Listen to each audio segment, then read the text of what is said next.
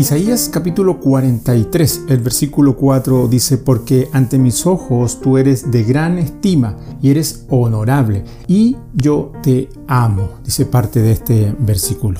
¿Te ha tocado participar en alguna actividad del colegio de tus hijos? Bueno, si los tienes. La previa se vive realmente excitante. Por un lado, los maestros nerviosos, cuidando los últimos detalles, arreglando vestuarios y corrigiendo posturas, decorados, etc.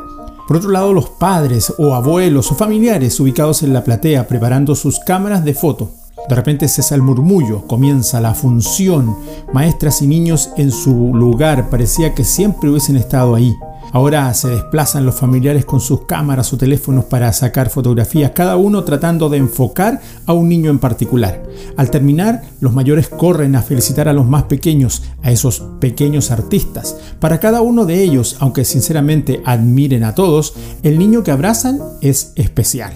A través de Isaías podemos comprender que nuestro Dios nos mira como únicos, para Él somos de gran valor, de gran estima, aun cuando el pueblo tan amado ostenta su rebeldía, no requiriendo obedecer a Dios, los ojos del Altísimo ven a cada uno con especial aprecio y respeto. No resulta siempre fácil entender la perspectiva de Dios, pero así es. Él está interesado en cada pormenor nuestro, por pequeño que parezca. Tan notable es su amor que nos otorga constante cuidado, aún en las pruebas más duras.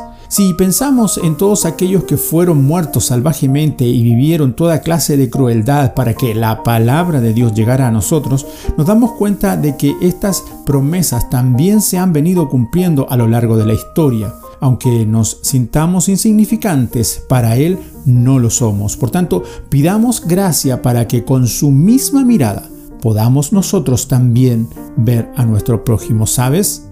Honremos a quienes nos aman. Bendiciones.